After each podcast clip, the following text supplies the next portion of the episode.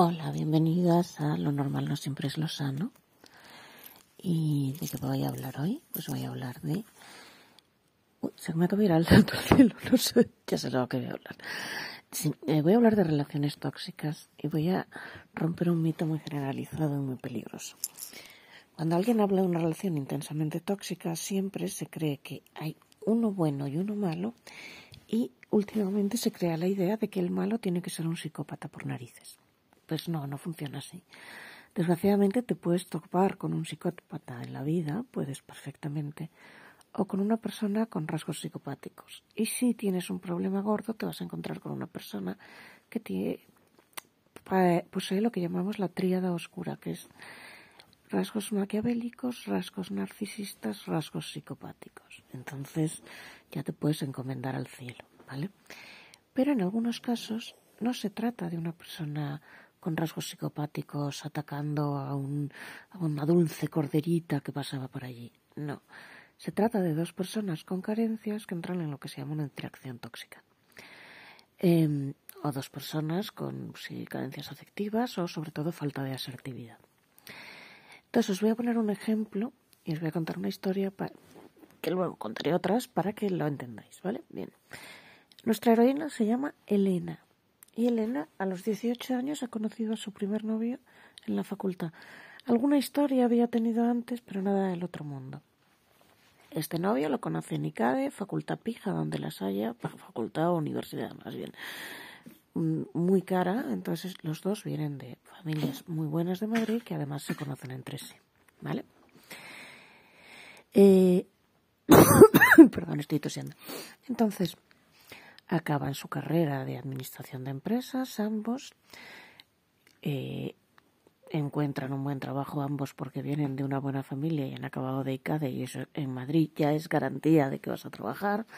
Y bueno, y a los 28 años, es decir, llevan 10 años juntos, tienen los dos un trabajo bueno, a ella sus papás le han regalado un apartamentito donde pueden vivir, pues todo está encaminado para que se casen. Y ella se va el fin de semana, o sea, le, le comunica a él que se va a ir de viaje con unas amigas a, no me acuerdo si era Marbella, Ibiza, pero lo mismo no está. Y resulta que una de las amigas es una chica que tiene un perfil de Instagram con un montón de seguidores, en el que sale en bikini, en el que, bueno, sale bailando twerking y había publicado una foto en la que se le veía el culo. En un bikini, pues que era un tanga y la foto estaba tomada por detrás en un barco. Esta tontería había provocado un drama humano a su alrededor, porque si puta por aquí, si zorra por allá, todas estas lindezas que nos dedican a veces a las mujeres.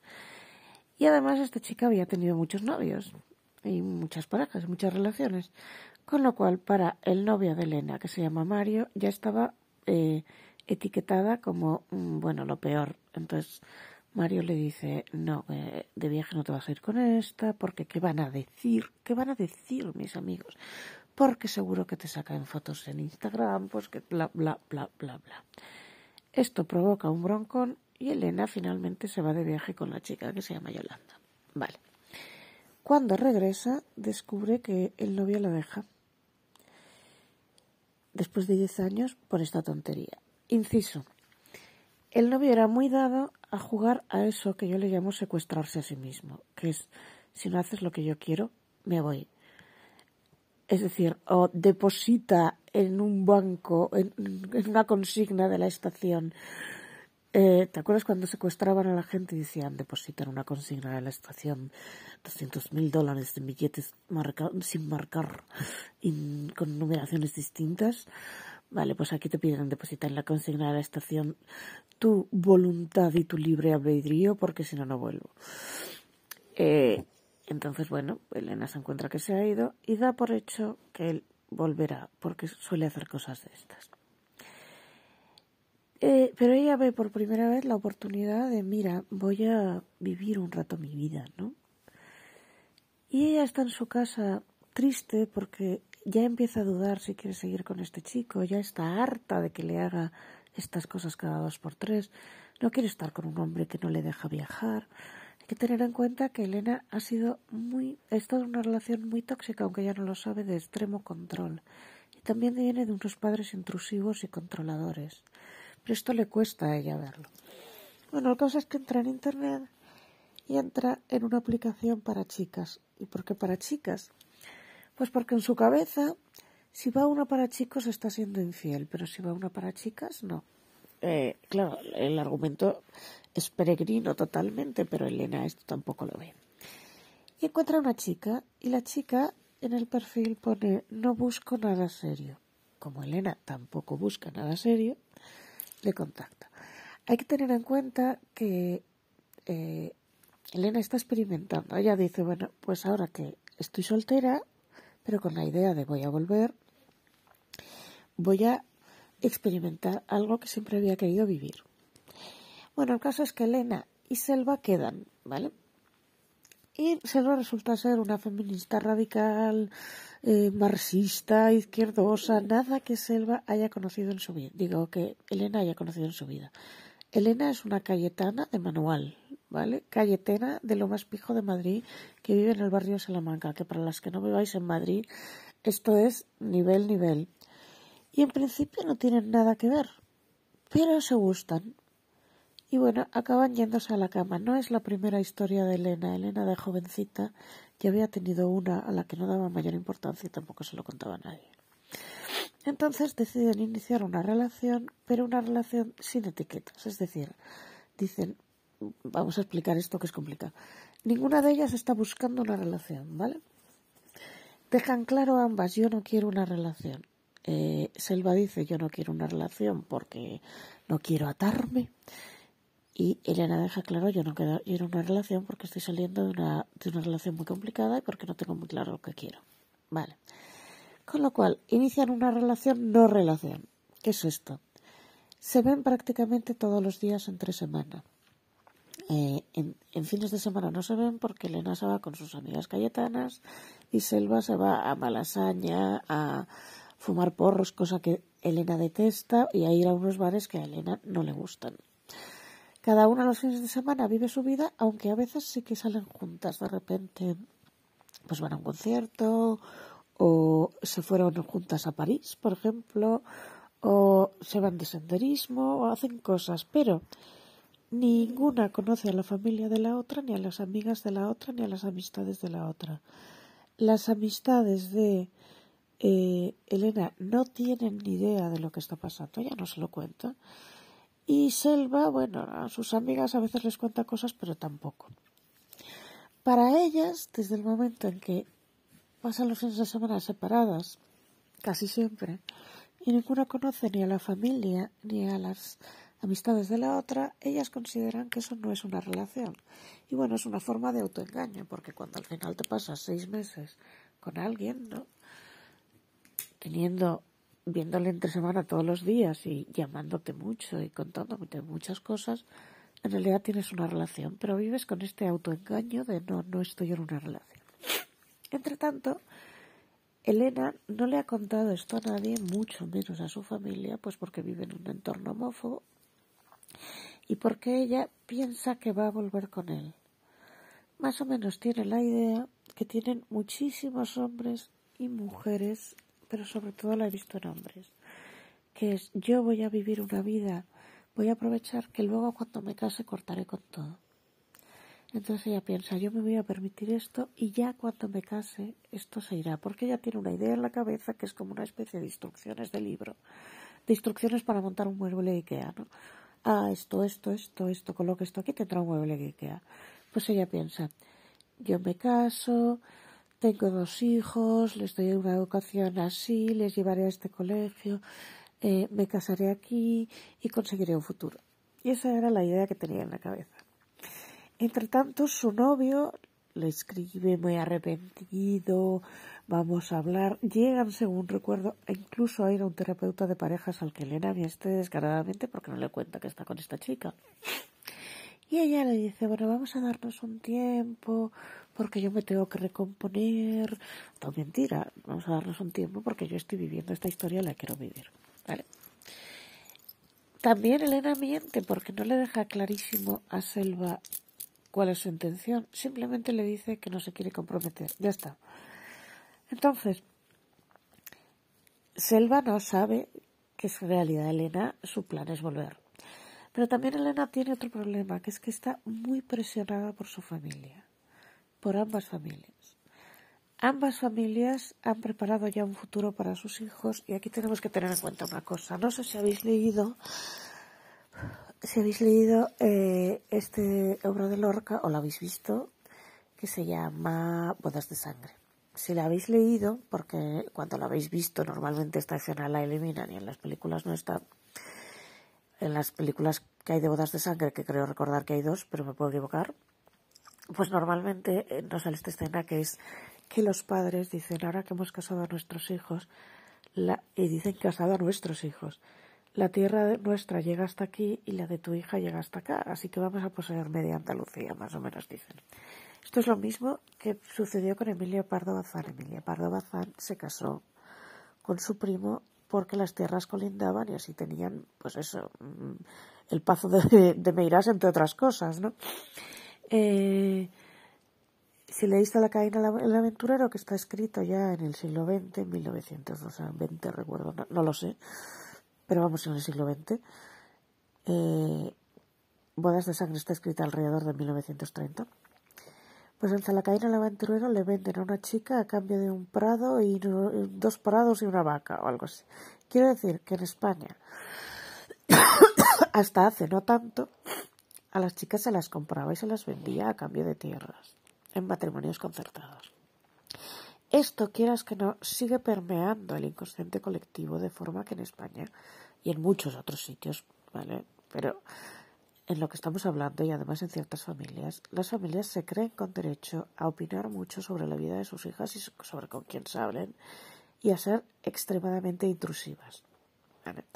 Por eso Elena no les va a contar a nadie que en realidad no se va a casar con este chico que es la gran esperanza blanca de la familia. No les va a contar que está con una chica porque, bueno, hay familias que en teoría no son nada homófobas, pero en el fondo lo son. Esto, voz que tengo es porque... Tengo cierto resfriado, ¿eh? No es COVID, no alucinéis. Eh, seguimos.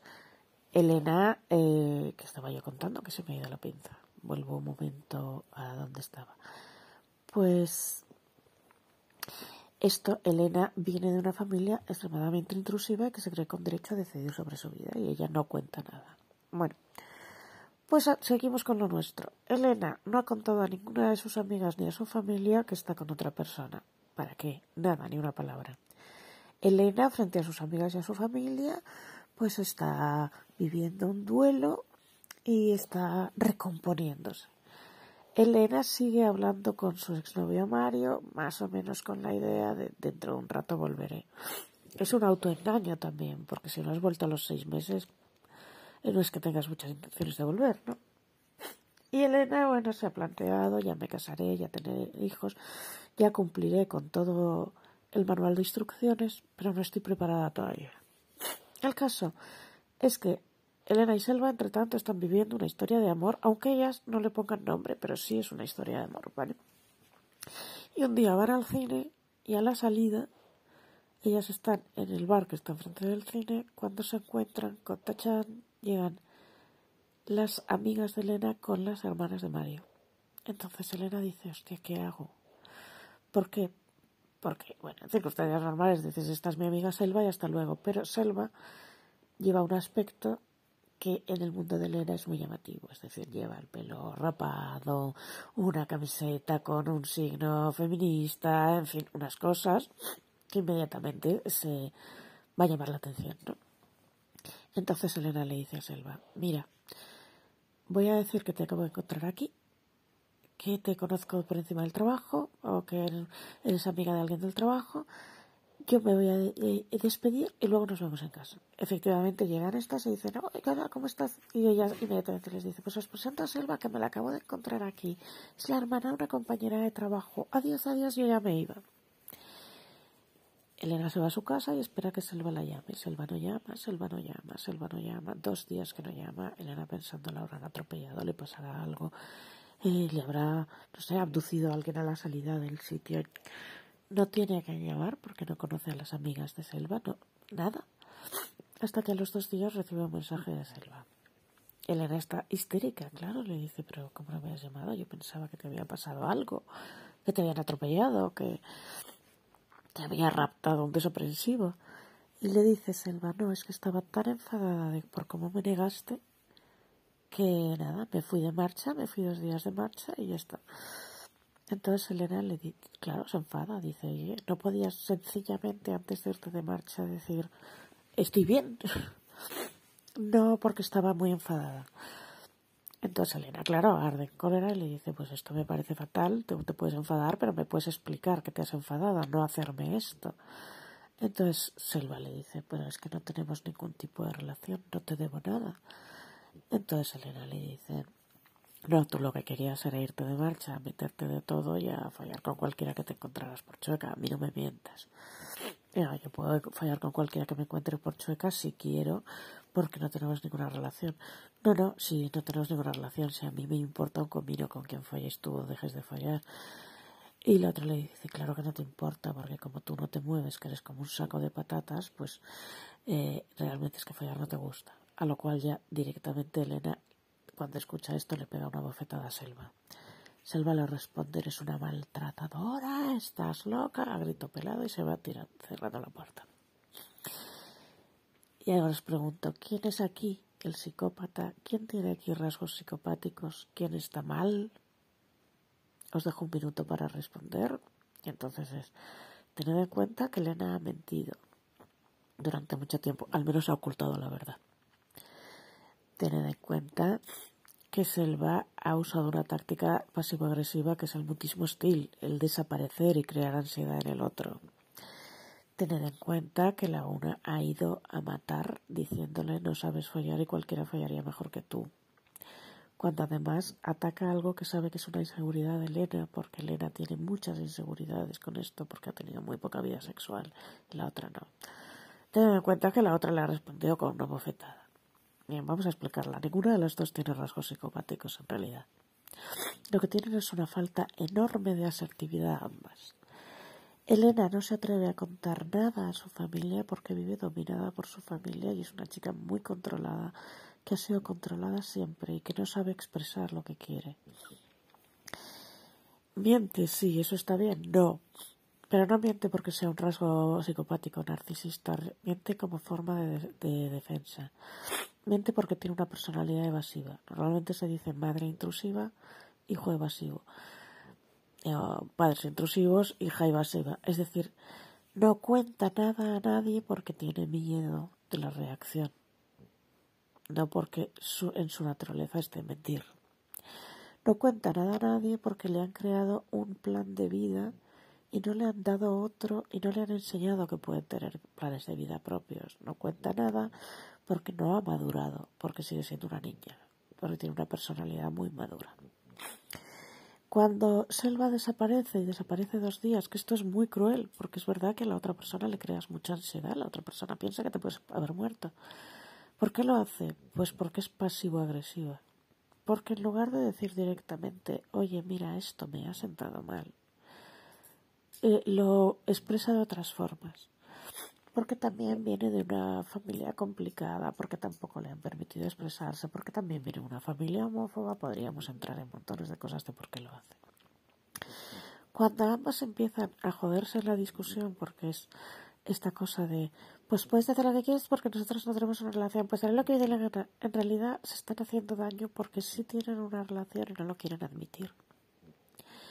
¿Por qué Selva no quiere una relación? Pues por dos razones. Una viene de familia homófoba y hay una homofobia interiorizada que le impide amar a quien realmente quiere. Y dos, porque también viene de padre intrusiva. Padre intrusiva, personalidad evasiva. Es decir, gente que teme meterse en relaciones porque teme la intrusión, porque asocia amor con no poder vivir. Entonces, ¿qué ha sucedido? Que se han encontrado dos personas que tienen carencias y problemas parecidos que han actuado como un espejo y se han reforzado. Es como si pones un espejo delante de otro y la imagen se multiplica, se multiplica, se multiplica, se multiplica, se multiplica. Pero probablemente estas personas, si estuvieran en una con otra persona más estable, no se irían reproduciendo estos comportamientos. Con esto quiero decir que estas dos personas estaban enamoradas, seguro. Pero el amor no puede con todo, el enamoramiento al menos, perdón, el amor no es enamoramiento. El enamoramiento es un estado hormonal, digamos. Es un estado que responde a un cóctel de hormonas que crea una fascinación, pero no es amor. En el amor no le haces daño al otro intencionadamente. Entonces, nosotros en nuestra sociedad lo confundimos, pero no es así. Estas personas estaban muy enamoradas la una de la otra, pero tenían muchísimos condicionantes y esta relación no iba a avanzar. ¿Vale? He puesto esa historia con dos chicas, aunque podía, es decir, la historia real, pero tengo otra historia muy parecida en la que era una mujer recién divorciada y un chico muy joven. En una historia muy parecida, ¿vale? Que cuando se conocen ninguno quiere una relación, que al final se crea una relación y que el shock en este caso es cuando ella se entera de que él realmente tiene otras por ahí. Entonces hay una cosa muy importante que es meterse en relaciones sin saber en qué te metes. Es decir, está muy de moda el no quiero una relación, no quiero comprometerme y de repente te encuentras seis o siete meses con alguien en una relación no relación. Esto es un clásico moderno, ¿no? Si tú quieres algo tienes que decirlo claro, es decir, quiero esto y esto y esto. Si te dicen no quiero esto, te están diciendo no quiero esto, por la razón que sea, pero esta idea de me voy a meter en una relación y le voy a cambiar y con el tiempo esto va a evolucionar a otra cosa, no funciona, porque además te puede suceder lo que le pasó a la segunda de la historia, es decir, a la mujer casada que se lía con un chico joven. En este caso, cuando ella descubre después de seis o siete meses que él tiene otra, otras incluso, y se queda flipada, él le dice, yo ya te dije que no quería estar en una relación. Esto es muy típico de que la gente te dice, yo no quiero estar en una relación, luego inicia una relación, pero te va escondiendo cosas como que tienes otras personas o lo que sea. Y el comodín de la baraja, si te pillan, es yo ya te dije que no quería estar en una relación. Si tú quieres estar en algo, tienes que dejar clarísimo lo que quieres. Si inicias algo diciendo no me quiero comprometer y luego de repente estás medio comprometido porque estás todo el día con alguien, entonces alguno tiene que frenar y decir esto ha evolucionado hacia otra cosa, tenemos que decir hacia dónde estamos evolucionando. Si no, esto es un descontrol. Es un descontrol. Pero aquí hay una cosa importante que es que no necesitas estar con un psicópata para estar en una relación muy tóxica. A veces basta con que sean personas poco asertivas. Y de hecho, las relaciones suelen ser tóxicas porque son gente sin madurez y sin educación emocional.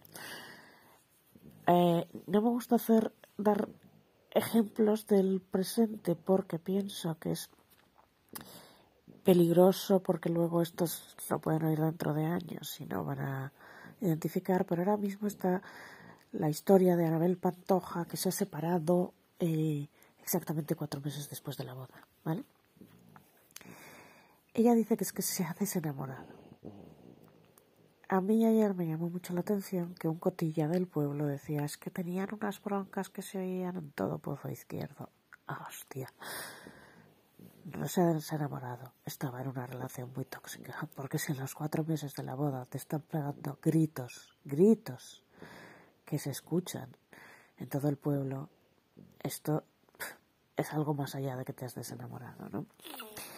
Eh, pero, por ejemplo, yo conozco a mucha gente que no admitía que había estado en una relación de maltrato y decía, me he desenamorado. No, has estado con alguien que te gritaba, te ninguneaba, te las liaba a la más grande y luego te decía que todas las parejas discuten. No, no todas las parejas discuten, ni eso es algo que debes vivir en una pareja.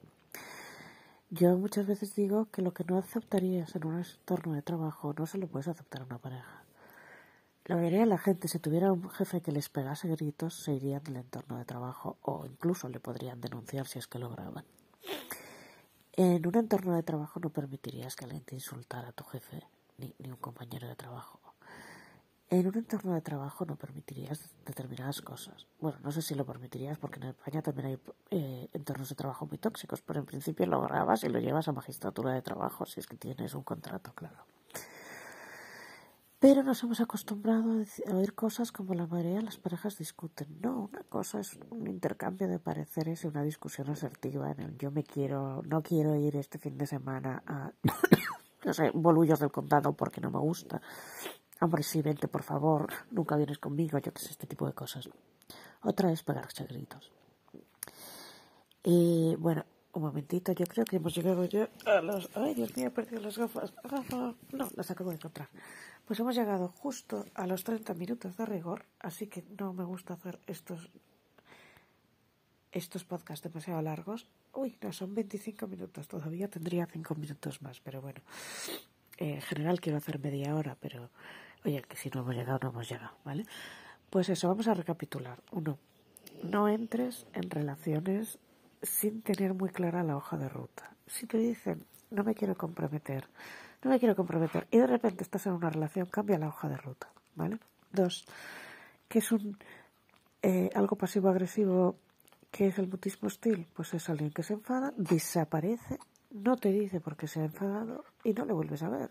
Eso, eso es ghosting, lo de no volverle a ver, pero eh, te pasa tres días sin hablarte o no te responde el teléfono, eso es mutismo hostil, es una agresión, ¿vale? Porque hace daño en el otro y porque crea ansiedad, ¿vale? No vale con que te digan me enfadé, pues si me enfadé lo escribes y lo dices, lo explicas. ¿Qué es? Eh, ah, sí, cuando le dice eres una maltratadora y estás loca, eso es baiting. ¿Qué es baiting? Baiting en inglés es cebo.